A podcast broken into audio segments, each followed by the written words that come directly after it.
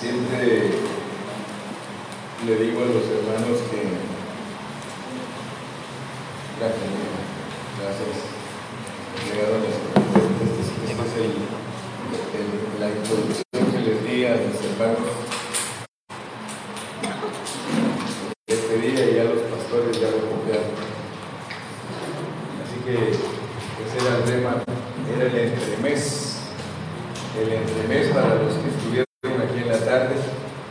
Pero de todas maneras vamos a estar tocando algunos puntos que todos ustedes tienen que disfrutar. Dígame les dije que antes de venirme para acá, yo le pedí a Dios que me ayudara, para que me iluminara qué, qué les tenía que predicar a ustedes. Y le doy gracias a Dios porque Él puso en mi corazón que yo predicara de números.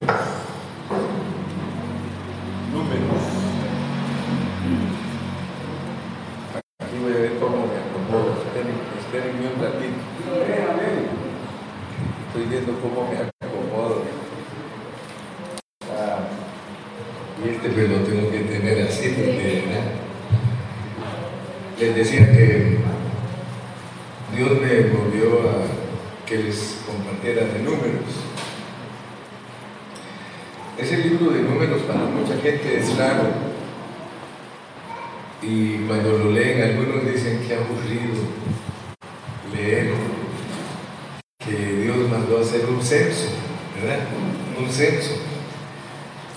Eh, les dijo ahí en el, en el 1.17 dice, tomaron pues Moisés y Aarón a estos varones que fueron designados por sus nombres y reunieron a toda la congregación en el día primero del mes segundo y fueron agrupados por familias según las casas de sus padres conforme a la cuenta de los hombres, dice, de los nombres por cabeza de 20 años arriba. Ustedes saben que todos los números en la Biblia tienen significado y el número 2 es testimonio. Así que este libro habla del testimonio de Dios. De hecho, eh, el tabernáculo, el tabernáculo es el tabernáculo del testimonio, ¿verdad? Y en la tarde les estuve compartiendo algunos hermanos y les dije que aquí en este libro nos ponen a las doce tribus, las doce tribus del pueblo de Israel.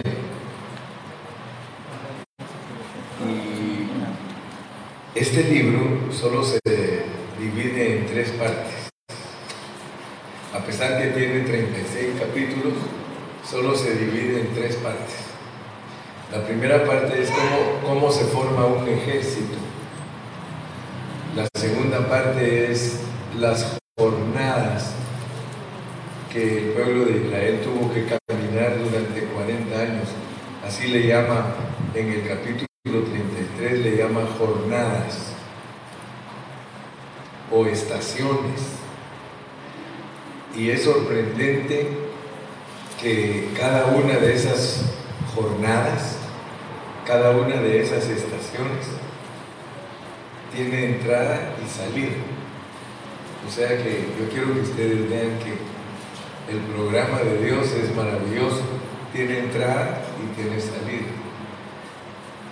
Y quiero que ustedes vean que las doce tribus representan al pueblo de Israel, pero esa es una fotografía de lo que somos nosotros como iglesia. Ustedes saben que, vivimos en un tiempo donde nos han enseñado de todo, nos han enseñado la, la palabra de Dios y los cristianos saben de todo, pero muy raro el que sabe presentar en orden el pensamiento. No sé que nos han enseñado de todo, pero revuelto. Y Dios lo que quiere es que nosotros conozcamos su propósito en una manera ordenada. Entonces yo quiero que ustedes aprendan a ver fotos. ¿A cuántos de ustedes les gusta ver fotos? Si les gusta ver fotos, les gusta el Facebook.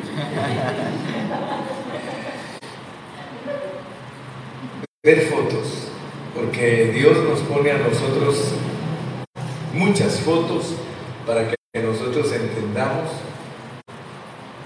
cómo es el Nuevo Testamento.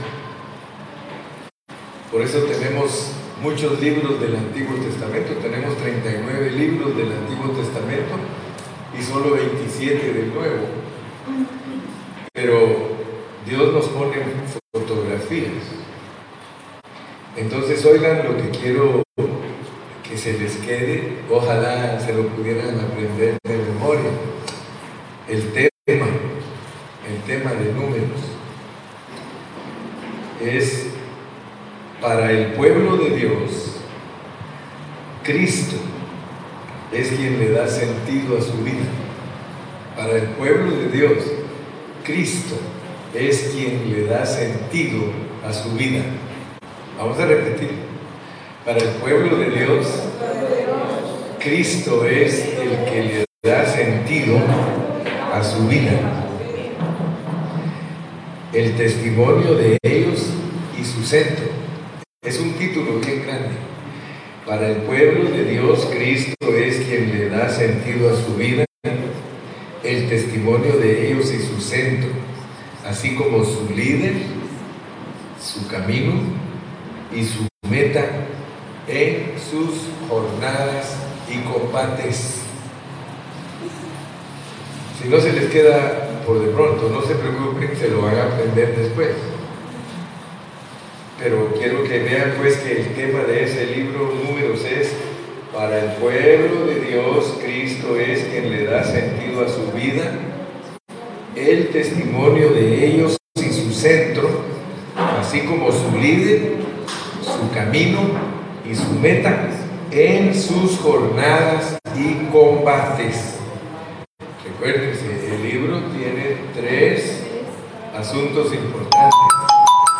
¿Cómo se forma un ejército? Sus jornadas y cómo se combate. Quiero decirles que cuando les mencioné que sabemos de todo, y sabemos mucho, pero debemos de recordar algo, y es que el pueblo de Israel para nosotros representa la iglesia. Ellos son una sombra, son un tipo. La iglesia es la realidad. Y el pueblo de Israel lo usa Dios para mostrarnos cómo es la iglesia, pero tenemos que ejercitar nuestro espíritu para captar, porque la iglesia la representa a Dios como doce tribus. Por eso es que hay iglesias de toda clase. O sea que acuérdense, las tribus representan a la iglesia del Señor, pero habemos de toda clase de iglesia hay pentecostales, hay bautistas, hay presbiterianos, hay metodistas, hay de todo, todo. Y yo me recuerdo que un tiempo estudiamos la fe común. Si alguno se acuerda, cuando estudiamos un poco de la fe común, la fe dice la Biblia que es común porque todos la tenemos. La salvación es común porque todos la tenemos. Ningún cristiano es más salvo que otro. Ningún cristiano es especial en su salvación más que otro. No. La salvación de Dios es para todos. En nosotros es común la salvación. En nosotros es común la fe. Solo tenemos que aprender a distinguir quiénes realmente son nuestros hermanos en Cristo. Nuestros hermanos en Cristo son todos aquellos que cumplen con seis requisitos del Nuevo Testamento. ¿verdad? Y ya los hemos estudiado, no se los voy a decir hoy, pero todos los cristianos genuinos, todos creen que Cristo Jesús murió por ellos. Todos creen que la palabra de Dios es infalible. Todos creen que hay un solo cuerpo de Cristo. Bueno, cuando estudiemos otra vez los ah, componentes de nuestra fe, nos vamos a dedicar más a eso, pero ahorita lo que quiero nada más es tocar que ustedes vean que la iglesia tiene de toda clase de colores y de sabores de cristianos. Si ustedes hablan con un hermano de otra congregación, no cree igual que ustedes. Si hablan con otro de otra, tampoco creen igual, pero hay una cosa que sí creen todos, que Cristo murió por ellos. Y que Cristo los ha perdonado, y que Cristo los ha lavado, y que Cristo los ha limpiado. Todos los hermanos creen. Por eso es que para entender la iglesia, no vayamos a ser escasos y muy... Eh, cortos de nuestro entendimiento, porque la iglesia del Señor es muy amplia. La iglesia del Señor, todo hermano que usted encuentre que le dice que él ha aceptado a Cristo, es su hermano, aunque no se reúna con usted. Todos ellos son nuestros hermanos y tenemos que amarlos. Nosotros Pan de Vida enseña el verdadero amor de Cristo para todos los cristianos. Pero estamos divididos en 12 tribus. La tribu de nosotros puede ser que sea pequeña, porque nosotros nos identificamos como el ministerio pan de vida. No tenemos denominación. Tener denominación es ser bautista, ser presbiteriano, ser metodista, ser pentecostal. Esas son denominaciones. Pero nosotros nunca hemos enseñado que tenemos denominación, porque eso divide a los hermanos. Pero sí entendemos que Dios a todos nos tiene en diferente tribu. Eso es aplicando la foto. Aplicando la foto del Antiguo Testamento de las tribus nosotros debemos de entender entonces que pertenecemos a diferentes tribus, pero un solo cuerpo, un solo cuerpo. En toda la tierra solo hay un cuerpo y se llama el cuerpo de Cristo. Entonces vean que Dios puso a las doce tribus de Israel para formar el pueblo de Israel y esas doce tribus formaron el pueblo judío. Y de los judíos nos vino a nosotros la salvación. Por eso las doce tribus son igual que los doce apóstoles. Ellos tienen una foto de doce tribus para enseñar la foto de nosotros que somos doce apóstoles, es nuestro fundamento el fundamento de apóstoles y profetas. Doce apóstoles. Por eso cuando ustedes llegan al final de la Biblia y leen acerca de la Nueva Jerusalén, ustedes se dan cuenta que esa Nueva Jerusalén tiene doce puertas y doce fundamentos.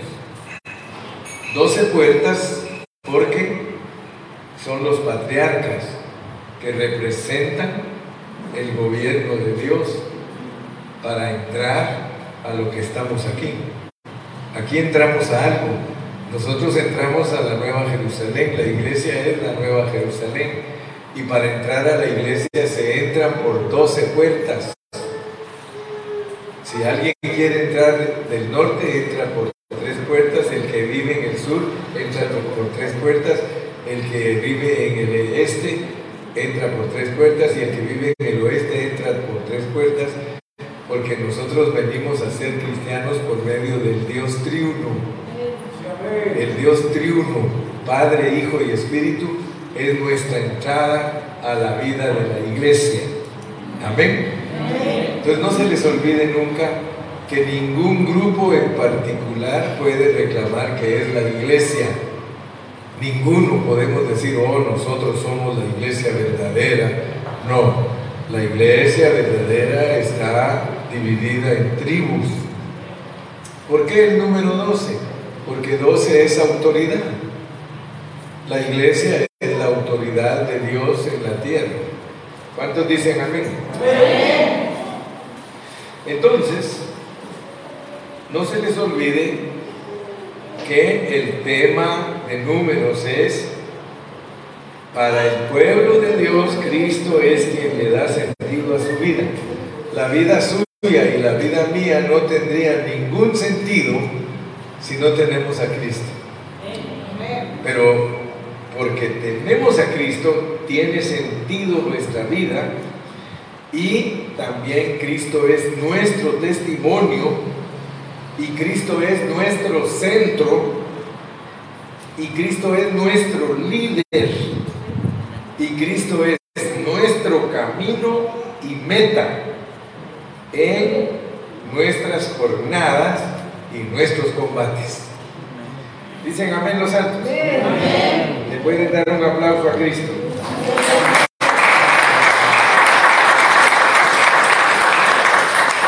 A esos que les gusta anotar, pueden anotar. Cristo da sentido a mi vida. Cristo da sentido a mi vida. Número dos, Cristo es mi testimonio. Número tres, Cristo es mi centro. Número cuatro, Cristo es mi líder. Y número cinco, Cristo es mi camino y meta. Cristo es mi camino y meta, jornadas y combates. Gloria a Dios. Entonces, les decía que la palabra de Dios es la palabra infalible de Él y contiene la totalidad de la revelación divina. ¿Lo repetimos? La, la, Biblia es la palabra infalible de Dios y contiene la totalidad de la revelación divina. Allí está en ella todo, todo, todo. Y este libro de números nos revela a Cristo como todo aquello que Dios tiene para el cristiano. Y no tenemos que quitarle ni añadirle a la Biblia nada, nada, nada. Por otro lado, desde la primera página de Génesis hasta la última de Apocalipsis, nosotros podemos ver que el hablar divino nos muestra una progresión hasta la última de Apocalipsis. Nos muestra una progresión y los primeros cinco libros de la Biblia que los escribió Moisés y que se conocen como el Pentateuco, nos presentan la verdad de Dios en una forma de semillas, como semillitas que se siembran. O sea que todas las grandes verdades de la revelación en la Biblia están sembradas como semillitas en el Pentateuco. Y así como una semilla necesita desarrollarse, apropiadamente para manifestarse plenamente. Lo mismo sucede con las verdades contenidas en el Pentateuco. Ustedes saben que una semilla, cuando ustedes miran la semilla, ustedes no están viendo lo que ella es en consumación. La semilla en consumación es lo que ella produce. Si es una semilla de clavel, en la semilla no se puede ver el clavel hasta que esa semilla es procesada. Lo mismo pasa en la Biblia. Cuando Dios nos dio la semilla de una verdad, ahí no se ve la verdad en totalidad, sino hasta que esa semilla pasa por un proceso y por último da su consumación. En la Biblia así está la verdad. Si ustedes miran toda verdad desde Génesis, toda verdad desde Génesis pasa por un proceso hasta llegar a Apocalipsis. Si nosotros queremos hablar, por ejemplo, de Dios en una forma completa, tenemos que ver cuántas veces la Biblia menciona a Dios y en qué forma, desde Génesis. Por ejemplo, la primera vez que aparece la palabra Dios en Génesis dice, en el principio creó Dios los cielos y la tierra. O sea que la semilla de Dios es una semilla de un Dios creador. O sea que esa fue la semilla que sembraron de Dios. En el principio creó Dios los cielos y la tierra. Pero luego ustedes siguen la pista, siguen el desarrollo de esa palabra Dios. Y ustedes van a ir encontrando menciones de Dios revelando su proceso hasta llegar al final de la Biblia. Si queremos presentar la verdad en una forma correcta, nosotros tendríamos que presentar todos los versículos que nos hablan de Dios para hablar en una forma completa de Dios. Lo mismo es el Espíritu. Dice, y el Espíritu de Dios se movía sobre la faz de las aguas. Pero noten algo que esa semilla del Espíritu, para poder entender bien a Dios como el Espíritu, nosotros lo tenemos que seguir despacio, paso por paso, versículo por versículo, para poder hablar del Espíritu, de Dios como el Espíritu en una forma completa, en una forma exacta. Por eso dice, el Espíritu de Dios se movía sobre la faz de las aguas. En el principio la semilla que se sembró, Espíritu de Dios. Pero si ustedes le siguen el camino, van a encontrar el Espíritu de Jehová, van a encontrar el Espíritu de santidad, van a encontrar el Espíritu Santo, el Espíritu de vida, el Espíritu de Cristo, el Espíritu de Jesucristo, el Espíritu de Cristo Jesús, hasta el final de la Biblia los siete espíritus. Entonces des en cuenta pues que toda semilla en la Biblia se desarrolla. En este libro se revela el desarrollo del ejercicio que lleva a cabo un ejército. Fíjense, en este libro se, se, revela el desarrollo del ejército de Dios. ¿Me explico? Me explico que en este libro de números lo que Dios nos revela es cómo se desarrolla el ejército de Dios y cómo Dios nos muestra que ese ejército combate por sus intereses. Esto es básico entenderlo, hermanos, que en números hay un ejército que combate por los intereses de Dios, que cuida el testimonio de Dios. Entonces, no vayan a creer que el libro de números es cualquier cosa. Por medio de ese libro podemos entender la verdad de la iglesia como ejército que combate y que camina, que combate y que camina. Por eso nos lo ponen en el desierto. Ese ejército anduvo en el desierto 40 años. Allí el Señor nos revela un principio hay un principio ahí en eso. Si no le ponemos atención, nosotros no vamos a ver ese principio. Este libro de números, al igual que Levítico, al igual que Éxodo, contiene muchas de las grandes verdades a manera de semillas. Sin embargo, este es un, un principio con el cual no todos los lectores de la Biblia están familiarizados. Si Dios no nos abre el entendimiento, nosotros no alcanzamos a ver cómo es que Dios nos está mostrando que debe ser la iglesia. O sea que nosotros en el Nuevo Testamento leemos que debemos ser santos, que nuestra lucha no es contra carne ni sangre, que no peleamos contra carne ni sangre, sino contra principados, contra potestades. Pero ¿cómo debemos de hacerlo? El libro de números nos enseña.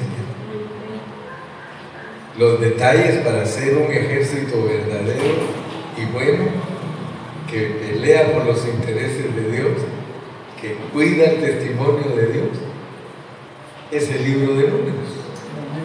Amén. Por ejemplo, al inicio de Génesis, nosotros vemos a Dios completamente solo. Luego podemos apreciar su obra creadora, cuya cumbre es el hombre, quien debería de ser uno con Dios para llevar a cabo el propósito. Después vemos la caída del hombre y la manera como Dios lo restaura, lo recobra, lo levanta. Y al final de la Biblia vemos una ciudad brillante, una maravillosa entidad que se llama la Nueva Jerusalén. Dicha ciudad es la consumación de todas las semillas de la verdad que se sembraron en el Antiguo Testamento y allí las vemos cosechadas y manifestadas. ¿Dicen amén? amén. ¿Estamos despiertos? Amén. Esas semillas de la verdad se sembraron, crecieron y se manifiesta una entidad que se llama Nueva Jerusalén. la consumación de las semillas, la expresión de todas las semillas en consumación, se llama Nueva Jerusalén. O sea que, por la excusa del ejemplo de una flor, cuando a nosotros nos dan la semilla de un clavel, nosotros no podemos ver el clavel, pero si enterramos esa semilla, cuidamos la tierrita, le echamos agüita y la cuidamos, va a crecer una plantita y va a dar a luz un clavel. Así está escrita la Biblia respecto a todo lo que nosotros somos y cómo nos vamos a manifestar. Todo lo que nosotros somos se manifiesta en una ciudad que se llama la Nueva Jerusalén. Y todos debemos saber que esa ciudad es la mezcla, la mezcla de Dios con el hombre. O sea que todo lo que Dios ha buscado desde el principio de la Biblia es mezclarse con el hombre.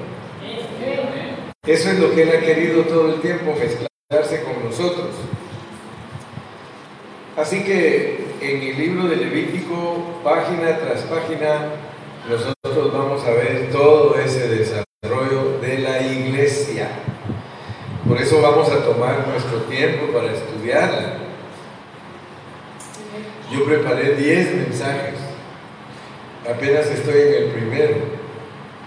Y quiero ir despacio porque esto es como cuando vamos a la escuela y aprendemos cómo es que Dios nos quiere bendecir con su palabra. Amén. Entonces empecemos leyendo el libro, pues. Vamos a leer los versículos del 1 al 4.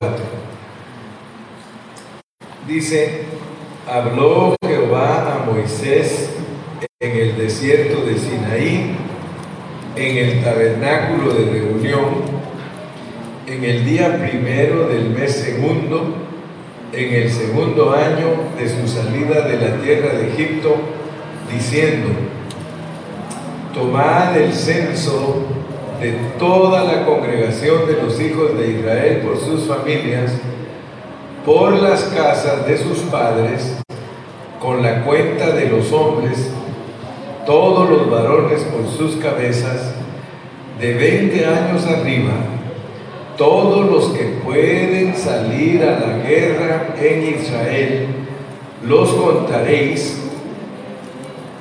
tú y Aarón por sus ejércitos, y estará con vosotros un varón de cada tribu, cada uno jefe de la casa de sus padres.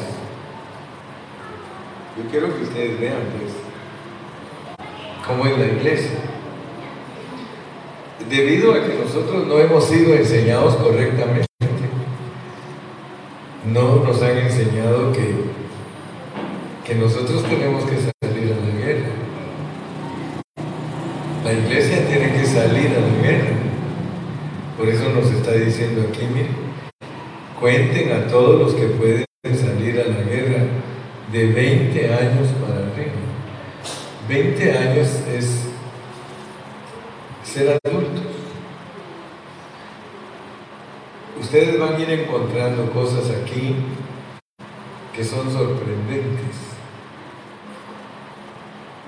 Y debemos de orar a Dios para que Dios le dé sabiduría a nuestros pastores, para que nuestros pastores sepan lo que es salir a la guerra todos los que tengan 20 años para arriba. Está hablando de gente que pueda dar testimonio. El número dos es testimonio. Nosotros tenemos que tener gente que dé testimonio. Dar testimonio, hermano, es eh, expresar, es expresar a Dios. Entonces, podemos apreciar algo. Este censo estaba relacionado con el hecho de formar un ejército. La iglesia debe ser formada como un ejército. Si ustedes no tienen disciplinas, ustedes no pueden ser un ejército. Todos tenemos que ser disciplinados. Le he dicho a los pastores yo que todos los varones de la congregación, cuando ya tienen cierto tiempo de ser cristianos, los pastores tenemos que ponerlos a desarrollarse y todos ellos nos tienen que ayudar a enseñarle a los nuevos. El pastor tiene la responsabilidad de meterse a estudiar la Biblia profundamente.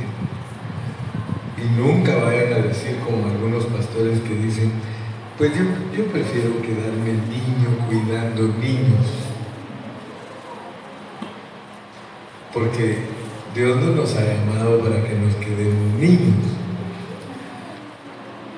Así como yo quería que mis hijos crecieran, yo no quería que mis hijos se quedaran niños todo el tiempo.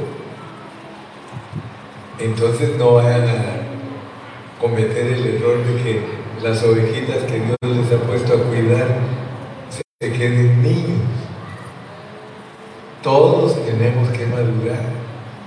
Todos tenemos que desarrollarnos y el pastor no debe de ser un pastor orquesta. El pastor orquesta es el que él dirige, él recoge la ofrenda, él predica, él visita, él hace todo. Así se va a quemar. Unos 10 años de pastorado ya no va a querer pastorear. Pero si él sabe cómo ayudar a las ovejas a que se desarrollen y que se recuerde que es un ejército que cuida el testimonio de Dios. Entonces, nosotros allá en Ontario, a todos los hermanos que ya tienen cierto tiempo de ser cristianos, los tenemos enseñando. aquí está Chuy, Jesús. Es, mi tocayo que se llama José también. Y ahora con su amada esposa. Mire, ¿qué hace que, qué hace que estos dos no pensaban ni siquiera que Dios los iba a unir? Ahora ya son esposos. Y dice el hermano Agustín, desesperado viene para llegar. No, ustedes son lindos, ustedes son preciosos. Él tiene muchos años de estar conmigo, pero él tiene su célula. Él enseña. Él todo el tiempo. Él a veces me dice, ay, yo no puedo enseñar como tú. Ni te preocupes, le digo, enseña como tú. ¿Verdad? Porque algunos quieren enseñar como el hermano Carrillo. Si el hermano Carrillo es el hermano Carrillo. ¿Sí? Ustedes tienen que enseñar conforme Dios les ha dado. Pero no se conformen a tener a sus niños chiquitos. Pónganlos. Ya cuando alguien crece, a él se le encomienda que se dedique a cuidar niños, que le enseñe a los que vienen atrás. Así el pastor no se atrasa, él se mantiene con el ministerio. Por material ustedes no se pueden quejar porque yo soy un pastor que todos los días les predico para que tengan material fresquito. Días. El pan nuestro de cada día, miren, ahí viene. Dice que la mujer sabia trae su pan de lejos.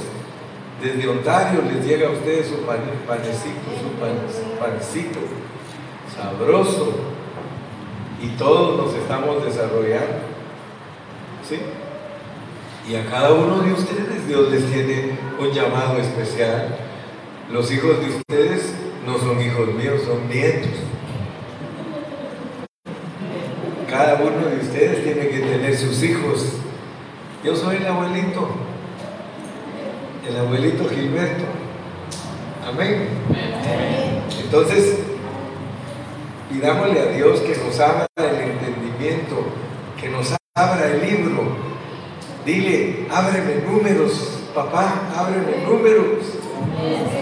Yo les pongo la muestra, pero ustedes tienen que orar porque ustedes van a ir encontrando cosas que, que Dios se las da a ustedes también. Yo solo soy como el precursor, como que con el tractor les abro camino y ustedes tienen que venir con sus tractores atrás de mí también, para que todos juntos abramos el camino. Así que hoy estamos comenzando el cuarto libro del Pentateuco escrito por Moisés. En estos cinco libros de Moisés se han sembrado todas las semillas de la verdad. Ahí están todas. Así que tenemos que creer que en cada uno de estos cinco libros del Pentateuco podemos ver cada punto de la revelación divina. Hoy en la tarde nos reunimos aquí en una mesita para dar el entremés. Los que vinieron temprano a comer con el hermano Gilberto ya se llevaron un poquito de enseñanza, de primicias. ¿Verdad que no estamos peleando para conquistar? ¿Para qué estamos peleando? Para cuidar. Porque muchos cristianos creen que están peleando para conquistar. Usted no está peleando para conquistar. Usted está peleando para mantener lo que ya conquistaron. Y por eso usé un ejemplo y les dije, un papá millonario les enseña a trabajar a sus hijos, pero no para que sean millonarios, sino que para que cuando él se muera y les deje los millones, que no lo vayan a derrochar y lo vayan a perder, ¿eh? sino que aprendan a cuidarlo, porque lo que cuesta es mantener la riqueza. ¿Sabe usted que en Estados Unidos, qué tristeza, la gente que se ha ganado la lotería no tiene nada de dinero? Se han ganado 100 millones, 200 millones. Y pasado el tiempo, sacan la historia de ellos sin ni un centavo. ¿Qué pasó? Nunca aprendieron a cuidar el botín. Nosotros tenemos un botín. Hay uno que ya conquistó por nosotros, hay uno que dijo, aquí está servido todo, ya morí en la cruz por ustedes, ya resucité, ya estoy sentado en la diestra. Apropiense, apropiense, abrácenlo por fe, confiésenlo por fe, bendigan a todos por fe, enséñenles a todos a tener fe.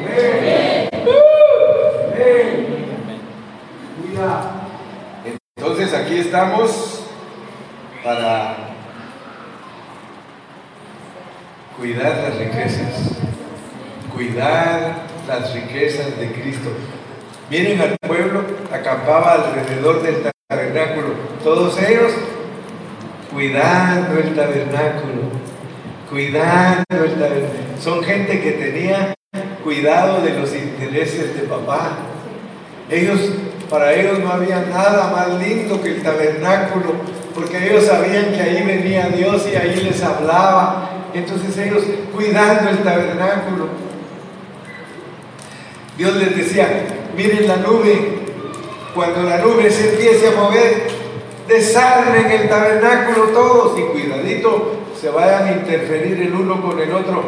Cuidado que el que tiene que tapar todo con azul vaya a permitir que otro que no puede entrar mire las cosas. Fíjense qué tremendo. Si alguien de los que no le tocaba cubrir las cosas, los, utensilios, los vasos, los recipientes, si alguien que no era llamado para guardarlos cuando se tenían que mover, lo mataba Dios. Quiere decir que aún los secretos de Cristo hay que cuidarlos. Entonces, mis amados, veamos pues que aquí en el libro de números, Dios nos da una revelación progresiva. En esta progresión de la, de la revelación divina, siempre hay un avance, siempre hay un avance de la revelación divina. La revelación va a ir avanzando, va a ir avanzando. En el principio creó Dios los cielos y la tierra. Al final de la Biblia podemos ver una ciudad brillante y gloriosa. Ahí ya no se nos dice que en el principio creó Dios los cielos, no. Una ciudad brillante y gloriosa. Al principio había, lo que había era solo Dios, solo Dios estaba ahí, Él estaba solito Luego Él llevó a cabo la obra de creación y ahora Dios estaba allí acompañado de la creación. Y por supuesto la creación incluía al hombre. Pero noten que esa palabra, esa palabra de progresión, progresividad, no podemos sacarla de nuestra mente porque todo en la Biblia es progresivo. Todo. Empieza Dios solito, al rato tiene al hombre, los animalitos.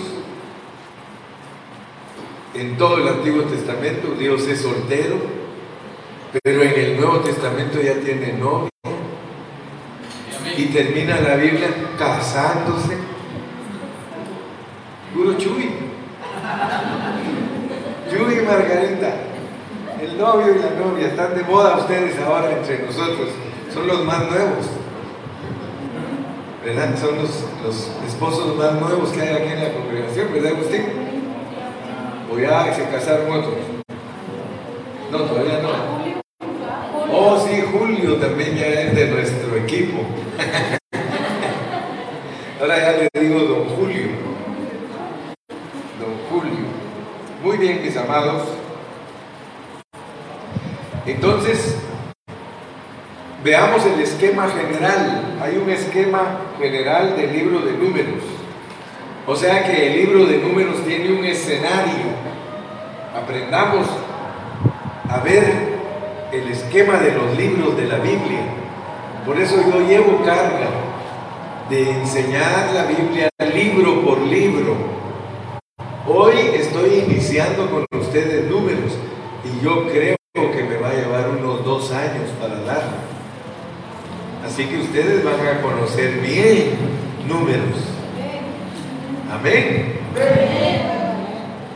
Hay que ver el esquema general, el cual consiste en que el pueblo redimido de Dios sea conformado en un ejército santo de Dios, el cual debería de proseguir siguiendo el liderazgo de Dios y peleando por él. Si, a nosotros nos explicaran los militares cómo hacen ellos el trabajo para su estado, para su gobierno, ellos ninguno puede llegar a obtener un rango de un oficial si no fue una persona disciplinada, bien disciplinada.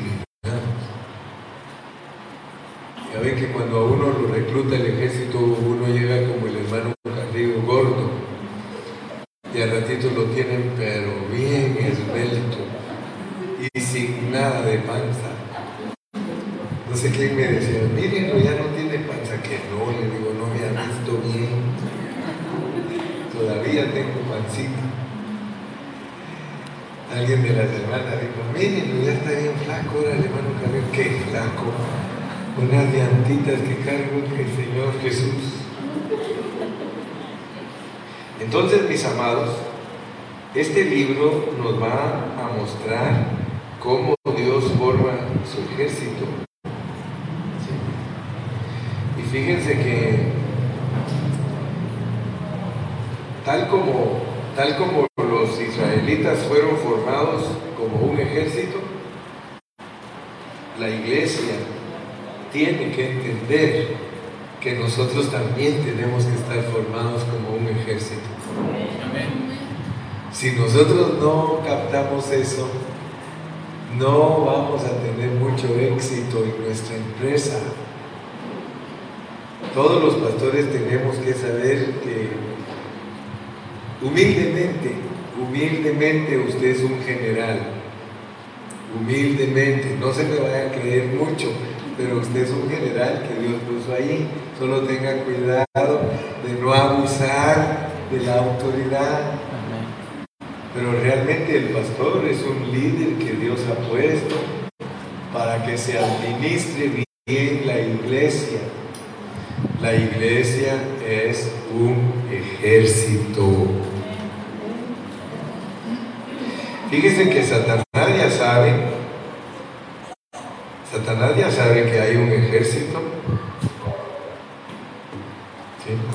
Él ya sabe que nosotros peleamos por los intereses de Dios. Y por eso Él quiere oponerse siempre para que Dios no tenga una casa, para que Dios no tenga un reino. Entonces, bajo ese contexto, del libro de números, podemos ver que el pueblo de Israel, el cual tipifica a la iglesia, fue conformado como un ejército para pelear por el reino de Dios y su casa. Pelear por el reino de Dios y su casa. Yo espero que en esta visita que yo estoy haciéndoles, ustedes queden contagiados de ejército. Si quieren empezar a decir uno, dos, uno, dos, uno, dos, uno, dos, empiecen. Yo vine a contagiarlos de la milicia, no de la malicia, de la milicia. ¿Ok? Somos militares, somos militares espirituales. Somos militares espirituales. Porque Él tiene un ejército. Y este ejército pelea por los intereses de Dios. Tenemos una responsabilidad bien grande de ser instruidos. No nos cansemos, hermano. No nos cansemos. Cantémosle a Dios y estudiemos la Biblia. Cantémosle a Dios y estudiemos la Biblia. Cantémosle a Dios y estudiemos la Biblia. Cantemos, oremos y estudiemos la Biblia. Démosle a Dios, alabémoslo y estudiemos la Biblia. No tengan miedo que muchos a veces quieren que dediquemos tiempo a otras cosas, no. Dediquémonos a estudiar la Biblia porque la Biblia es el manual para el ejército. Toda la Biblia habla acerca de una sola cosa.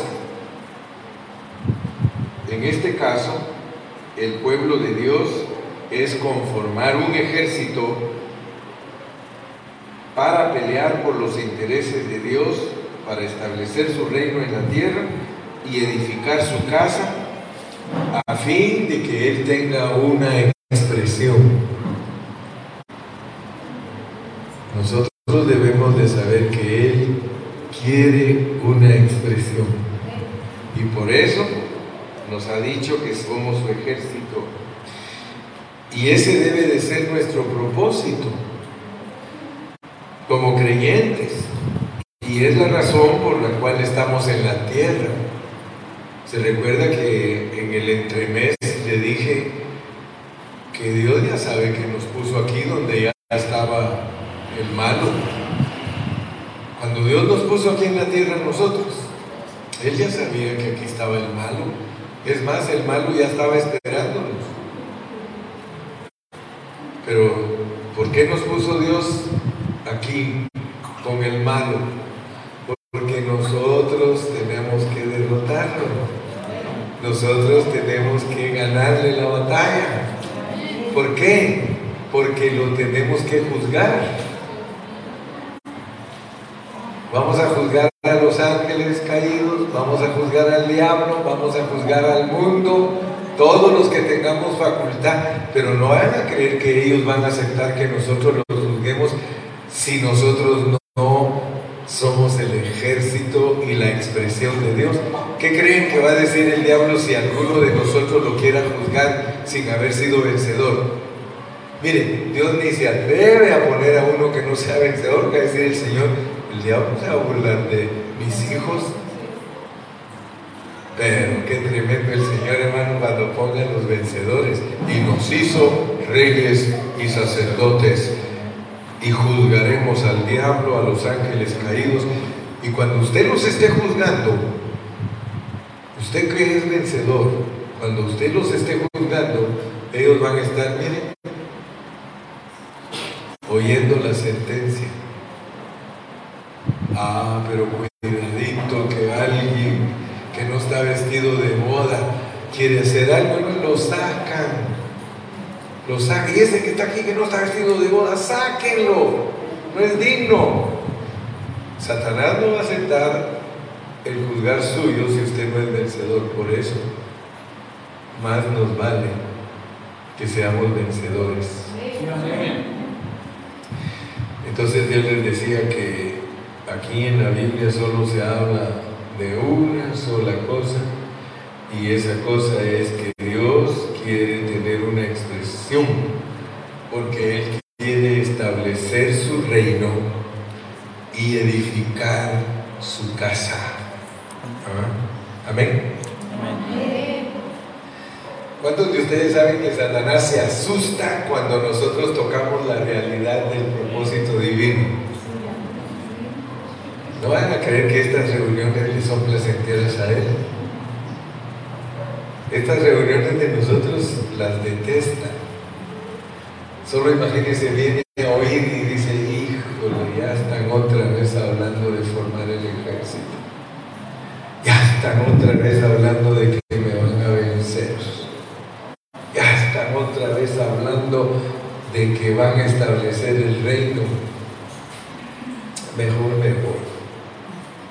Hay que se queden ahí. Y se va, hermano. Se va. Él huye despavorido.